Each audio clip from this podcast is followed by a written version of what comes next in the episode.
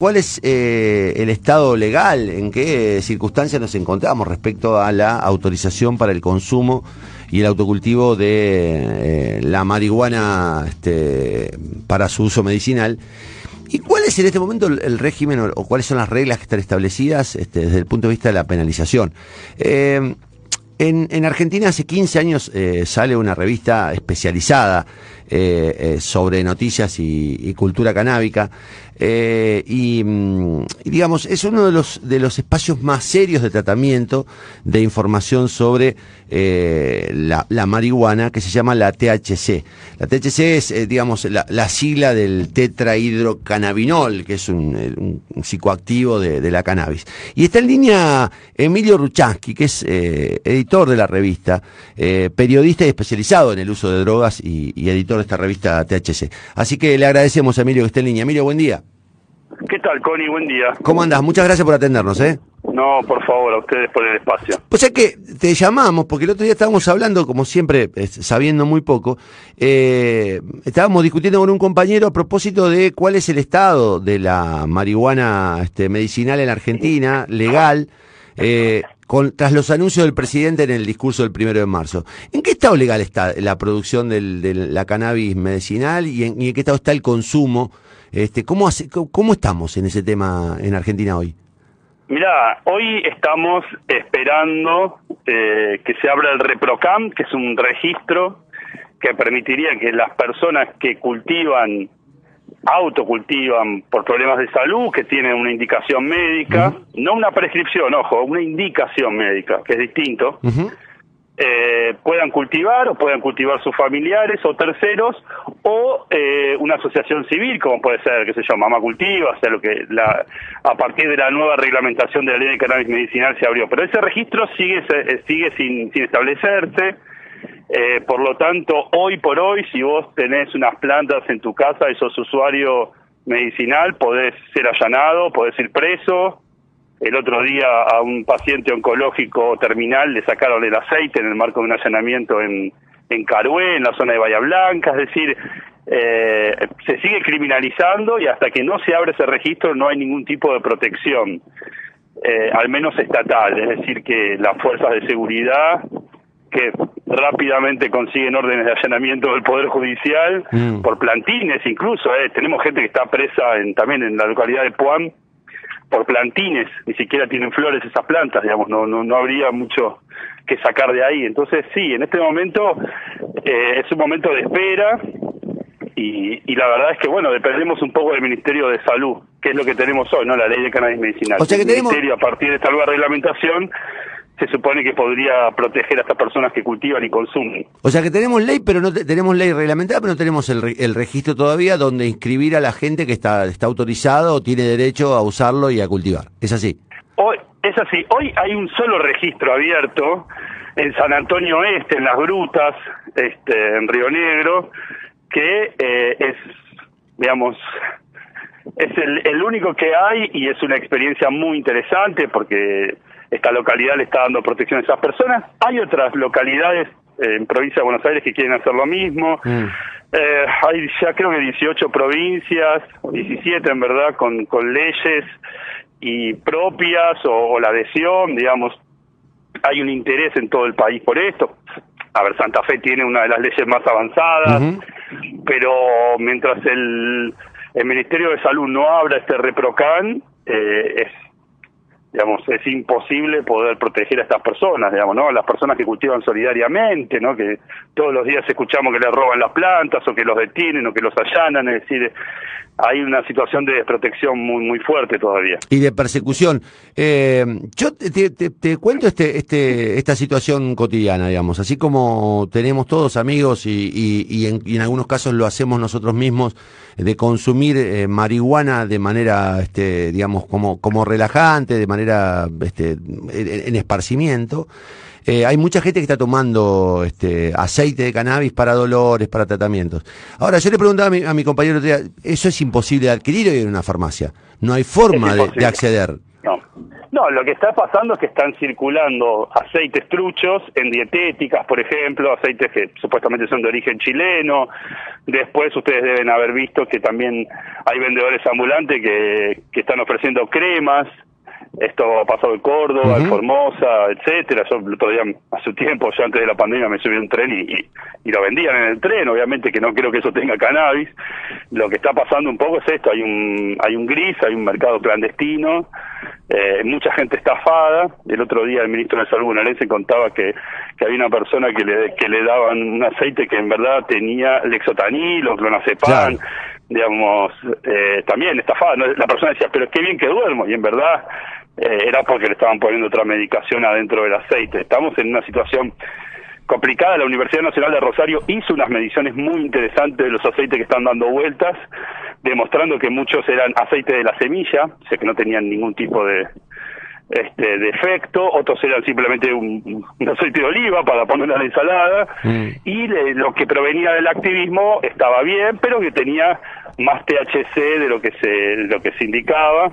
Ustedes saben que hay dos componentes muy importantes, el CBD y el THC. Como explicabas vos, el CBD lo que tiene de bueno es que este, compensa algunos efectos negativos secundarios del THC y cuanta más presencia haya de CBD, mucho más seguro puede llegar a ser el consumo para, para fines medicinales.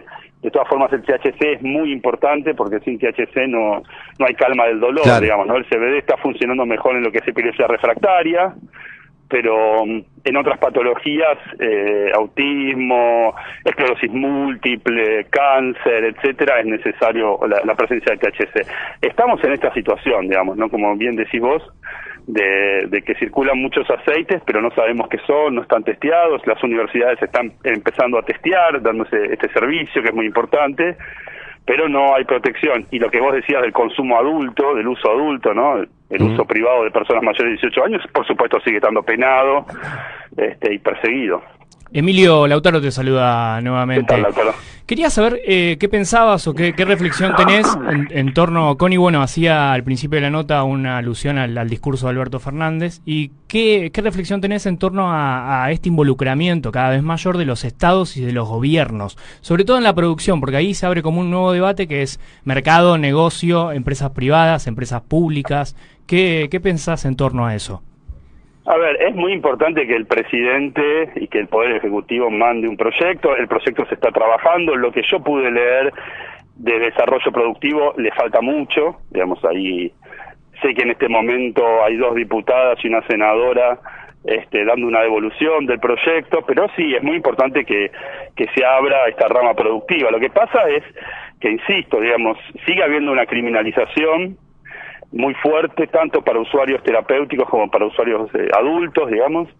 Eh, eso tiene que terminar, eso es urgente, digamos, porque eh, primero están los derechos, no el mercado, ¿no? Entonces, es, es, es, complicada esa situación y además la, la, falta de una despenalización de la tenencia para consumo personal, que ya la Corte en 2009 por un fallo que surge de la ciudad de Rosario, el fallo Arriola, lo pide, ¿no? Pero la Corte no despenaliza. Yo creo que ahí el presidente, que es profesor de Derecho, estas cosas las sabe, eh, no puede decir, bueno, nos enfocamos en perseguir el narcotráfico y no el consumidor bárbaro, pero eso no es ley, eso puede ser una política criminal, puede tener el fallo Arriola, pero tiene que cambiar la ley. Digamos, los fallos no son ley en Argentina, la política criminal, por más buena que sea, no va a evitar que la policía detenga eh, personas que consumen, porque además es una de las principales actividades, y esto lo dice el Ministerio de Seguridad, el 88% de la actividad policial en todo el país, de todas las policías, es de tener consumidores. Entonces, eh, ellos saben que, que es todo, que somos todos perejiles, por decirlo de alguna manera, pero mm, en alguna forma, y esto lo decía el otro día un colega, un colega de ustedes, hay un investigador eh, de la mafia italiana que dijo, le preguntan por qué en Argentina no hay mafia como en Italia. Eh, y, el, y, el, tipo dice, porque en Argentina la mafia es la policía. Entonces, y esto en Santa Fe está muy claro, la mitad de la banda de los monos eran policías. Sí. Entonces, se trabaja con la policía o para la policía. Sí. Entonces, es compleja la situación. Yo también digo que es lo, lo que de algún modo uno ya a esta altura empieza a discutir abiertamente y que es un tema prácticamente vedado para, para todos los gobiernos del mundo, es eh, que está claro que si, este, si, la, si legalizan el, el circuito de drogas, eh, uno se va a encontrar con posibilidades reales de, digamos, de primero de competencia, segundo de calidad de, las drogas que se toman y en tercer lugar la posibilidad de cobrar impuestos, ¿no? A, un, a, un, a un, negocio fenomenal. Eh, y es muy loco que persigan a un tipo que planta, este, su, digamos, que, consume de su plantita, que es una planta, y que no está participando del, del, negocio del, narcotráfico, que con, con todo lo criminal que implica, ¿no? El, el, narcotráfico. Hay mucha hipocresía y hay mucho este, contrasentido en, en, las políticas públicas respecto a este tema. te están obligando a ir a comprar al mercado clandestino. Claro. Digamos, si a vos te allanan y te persiguen por proveerte tu propio cannabis, te están diciendo anda a comprarle al dealer, ¿no? Que a la vez eh, trabaja para la policía o está cubierto para la policía. Es, eh, eh, es una situación vergonzosa, pero me parece que lo más, más complejo acá cuando uno va a las cárceles es que la mayoría de la gente que está detenida es gente pobre, por delitos menores no violentos de drogas, muchas mujeres, personas trans también, que, mm, a ver, son reemplazables, digamos, vos pones preso a una persona pobre que vende sustancias y al otro día va a haber otra persona ahí. Eh, incluso hay algunos enfoques que lo que están diciendo es que las, en caso de las mujeres, las propias organizaciones las entregan, acuerdan con la policía, la entregan, te montan el show, te ponen la mesa con la, con la droga y la plata. Si vos mirás la plata son siempre billetes de baja denominación, o sea, eh, hay toda una especie de show montado. Allá hay casos en Mar del Plata, acá también cerca en San Isidro, en Capital, cerca de Capital, donde la propia policía planta drogas, extorsiona, roba droga, las vuelve a vender.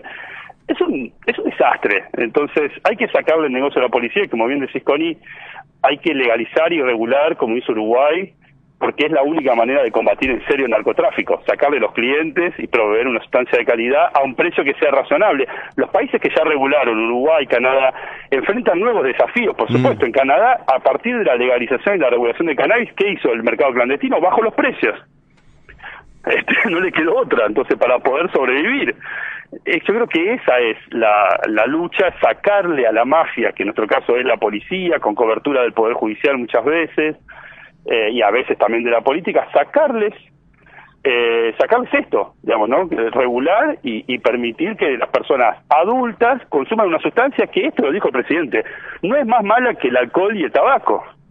No, y además, tenemos muchas, muchísimas muertes por, por tabaquismo y por alcoholismo y cero por marihuana. Entonces, seamos honestos, digamos, sí, puede gustar o no. pero Además, yo siempre pongo como ejemplo la discusión con, con mi suegra, una mujer muy conservadora, muy de, de, formación muy este muy antigua y muy muy reaccionaria. Y un día me dijo, no, pero lo que pasa es que si legalizás la gente manejaría con, con, cocaína, con marihuana. Y, ahora no. Claro. y ahora no. ¿Crees que no pasa? Dale, da la impresión de que este, nuestra negación un poco lo que pasaba con la discusión del aborto, digo, da la impresión de que este, se está negando la existencia de ese submundo. Y hay un submundo que no está a la vista, pero que existe y que provoca los mismos efectos que podrías evitar si lo, lo tenés legalizado, digamos, porque así como hay, ahora estamos acostumbrándonos al, conductor este, responsable con el alcohol, podríamos tener las mismas políticas para el conductor responsable de que fuma marihuana o que digamos que tiene este consumos de droga. Y es como que no, no se quiere ver, ¿no? Es como está que está satanizado todo eso, digamos, es, es sabes que a mí me pasó de dar una, una presentación de mi libro, El Mundo con Drogas, en una ciudad de Santa Fe, que ahora no recuerdo el nombre, una ciudad muy rica, pequeña, eh, agrícola, ya me va a salir el nombre. Pues es San Jorge, San Jorge, San Carlos, San, agrícola. Pues hay muchas. Sí, en una ciudad, un director técnico viene de esa ciudad. Eh, un director técnico conocido. Caferata. no. Bueno, ya, ya, ya nos vamos a acordar. la cuestión es que estoy dando la charla, era un bar donde había una gente que ya estaba previamente sentada en el bar, había dos señoras sentadas que, bueno, escucharon la charla, ustedes saben, mi libro habla sobre las salas de consumo de heroína en Suiza, eh, la situación de la coca en Bolivia y la regulación del cannabis en Uruguay, en Estados Unidos y lo que está pasando también en España con los clubes. Bueno, cuando termino de, de dar este pantallazo mundial, eh, una de las señoras se acerca, me dice, bueno, muy interesante, pero lástima que dijiste que el alcohol es una droga. Y yo le digo, bueno, señora, es que el alcohol es una droga, como el tabaco. No, no me digas que el alcohol es una droga, nene. Me dice, no, no me digas una cosa así.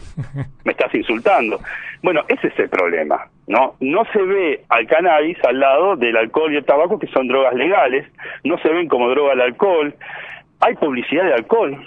Digamos, yo creo que una de las aprendizajes más importantes es la política que tenemos sobre el tabaco, ¿no? De no tener publicidad, no tener promoción, etcétera. Sí, de, censurar el uso en, en determinados lugares. Claro, algo se llama mercado Borland, por el profesor Ron Borland, que es aceptemos que el tabaco existe, pero que es nocivo para la salud, evitemos que se propague su uso, no permitamos la publicidad, ni la promoción, ni el patrocinio, ni nada que pueda aumentar el uso. Eh, sin embargo, hoy tenés publicidades en la radio, en la televisión, en la gráfica de alcohol, y el alcohol hoy es uno de los principales, el consumo de alcohol, uno de los principales problemas eh, sanitarios que tenemos con las sustancias, por, por accidentes viales, por violencia doméstica, por violencia callejera, por sobredosis. El alcohol tiene sobredosis letal, el cannabis no, esto hay que decirlo. Este, y si vas a las guardias y preguntas eh, qué, cuál es el síntoma o cuáles los casos que más reciben, te van a decir y chicos jóvenes alcoholizados. Entonces, hay un problema, hay un desbalance muy grande y una falta de honestidad porque las pocas veces que se sugirió eh, controlar, ni siquiera eliminar la publicidad de alcohol, hubo un escándalo, saltó este, diciendo que le vino el alimento, patrimonio de la humanidad, etcétera. Fantástico, digo, pero me parece que eh, eh, tenemos ese problema, digamos, ¿no? Que no vemos como droga lo que también es droga. No, no, no, a ver, vos estás hablando de algo que yo digo, hay publicidades libres de vodka. Claro. De, bebidas blancas que, digamos, que tomarla te puede provocar un, coma este, alcohólico, digamos. Y de verdad, eh, es muy, digo, hay un nivel de hipocresía, pero creo que tiene que ver básicamente con el, favorecer el mercado ilegal. Digo, en el fondo hay una decisión de favorecer el mercado ilegal porque es más conveniente, más conveniente por lo que vos decís, porque hay organizaciones criminales dentro de la policía que son favorecidos, porque, digamos, es un negocio sin, sin impuestos, porque digo, en el fondo, digamos, hay, la, ilegalidad es un negocio, no, no es este, no es que están. ¿Te pasa algo? ¿Te, te están asaltando? Sí, sí, sí. Déme un segundito que tengo que ah. hacer una... No, pasó algo, pasó algo ahí. Porque no, teníamos miedo que te haya pasado algo. No, yo que lo... Sí, perdón, perdón. no, pensé que... La de mi gordita. Ah, no, ah, pensé que... la escuela. A buscarla. No, temimos que te estuvieran asaltando. Sí. Es una hipocresía enorme. Hay una hipocresía bueno, enorme. te hago una pregunta que me hace un oyente y, con esto te dejamos eh, tranquilo, que es, eh, ¿qué, qué, qué, onda el, mercado de, aceite que, que ofrecen en, las páginas de internet, del mercado libre? ¿Cómo se sabe si es verdadero, si es falso? ¿Cómo se...? se, primero, no se sabe, yo no lo aconsejo, digamos, primero aconsejo cultivar, aunque por supuesto eso eh, implica riesgos, pero si uno no puede cultivar, lo mejor que se puede hacer es comprarle, tampoco está bien, pero bueno, conseguir cogollos, flores y hacer uno, el aceite o una tintura en alcohol, que es mucho más sencillo que hacer aceite, pero es mucho mejor eh, conseguir flores que aceite, porque las flores uno las ve, sabe, hace la extracción, hay miles de videos, de páginas, talleres, hay asociaciones como Areca, UPAC eh, eh, en Rosario que, enseñan, Apucam en Santa Fe, digamos, hay información dando vuelta. Entonces es mucho mejor conseguir flores, si podés cultivar mejor, si no conseguirlas, y hacerlo vos. No, no confíen en ningún tipo de página ni nada de eso, porque eso no está testeado, no se sabe qué es este y no no es seguro y muchas veces eh, nada, además de perder plata, perder salud, porque perdés el tiempo y, algo que te, que te podría hacer bien no te va a hacer nada. Entonces, mejor, eh, eh, digamos, ir a lo seguro, ¿no? la última, y es una, solo un comentario. El otro día en Buenos Aires vi en, calle Paraná y no sé si Paraná y Sarmiento, creo por ahí, vi una esquina de una casa de iluminación donde toda la vidriera era una, una simulación de un, de un, indoor. De un indoor, un, este, Exactamente. eh, pues es que me impresionó porque digo, es increíble que no tengamos legalización, que no tengamos eh, regulación. negocio. Pero, pero ya está montado el negocio, digo. Este... Sí, eh, hay, una, hay un auge de lo que se llaman grow shops o tiendas de cultivo. Claro Casa Navis en, Rosario, hay muchísimos. Y sí, porque además, eh, a partir del tema de la pandemia, se, incrementó mucho el precio del mercado clandestino. Y mucha gente hizo número y dijo, a ver, consigo una semillita y empiezo. O le pido un clon, un esqueje a alguien que ya cultiva y empiezo, pongo unas pero tengo espacio, bueno, pongo unas lamparitas y empiezo, porque la verdad es que entre pagar lo que te están pidiendo, hasta a veces mil pesos el gramo de, de cogollo, de flores o más, bueno, mejor cultivar y, listo, digamos, hacer la apuesta, ¿no? Esto está pasando hace ya varios años, pero la pandemia lo profundizó. Emilio, de verdad fue un placer escucharte. Este, este eh, digo, yo decía antes de la nota, escúchenlo, escúchenlo, porque digo, eh, por ahí hay, hay tantos prejuicios, preconceptos, eh, tanta confusión que está bueno tener tipos como, ustedes que tengan, por lo menos que, estudien, que lo, que digamos, que, lo indaguen, que tengan respuestas a, a los temas que vulgarmente no se tienen, porque generalmente se termina confundiendo la discusión en los medios de comunicación. Así que te agradezco. ¿eh? Muchas gracias a vos, Connie, por el espacio. Un saludo grande. Dale, muchísimas gracias. Hasta luego. Emilio Ruchanqui es eh, periodista especializado en el uso de drogas y editor de la revista THC. Está buena la nota, está buena la, digamos, está bueno escuchar esto. Interesante, sí. Lo dicen con, autoridad, lo hacen desde el conocimiento. Y pasó por varios temas. Por muchos temas. Tópicos. Pero que mira qué loco que tengamos ley y la aplaudamos y no se haya habilitado todavía el registro. Entonces te preguntas, ¿por qué? ¿Cómo puede ser que tengamos una ley que habilite... ¿Por qué no más? ¿Por qué no más? ¿Cómo puede ser que tengamos una ley que habilite al consumo de, aceite de cannabis y no tengamos forma de... de mm, hay un tema que no tratamos. De acceder. De acceder. Pero hay un tema que no tratamos, que es, creo, el tema central, que es quién se va a quedar con la producción masiva del cannabis. Porque ahí hay un negocio fenomenal. Sí, sí, sí. ¿Por qué en lugar de dejar que la gente tenga su propia planta? Algunos estados en el mundo ya lo Sí, sí, pero, pero hay en, en, ¿cómo se llama? creo que en, el norte, en una provincia, no me acuerdo cuál era, el de Morales, Jujuy. El hijo Gerardo Morales está produciendo, tiene una producción de cannabis. Pero acá, por ejemplo, el LIF no puede producir el aceite, por lo menos lo iba a producir hasta hace un año y medio, porque no le permitían llegar la marihuana desde Uruguay, el, el paquete grande, porque lo consideraban narcotráfico. Entonces, si vos traficás marihuana, si traes de Uruguay a Argentina, es narcotráfico, Pero en el laboratorio pasa a ser un, elemento constitutivo de un medicamento. La materia prima. Materia prima de un medicamento mm. que está habilitado, está legalizado. Pero hoy no se. Hay como mucha hipocresía, porque en el fondo está bien, legalizamos, pero. Y grandes, grandes contradicciones también. Y hasta ahí, como diciendo. Ahora, si andás con un porro en la calle, vas preso. Si te, agarran con una platita, vas preso. Pero ¿cómo si hay una ley? Bueno, eh, es un tema sobre el que hay que insistir porque me parece que, sí, sí. que este, tenemos mucho que aprender todavía.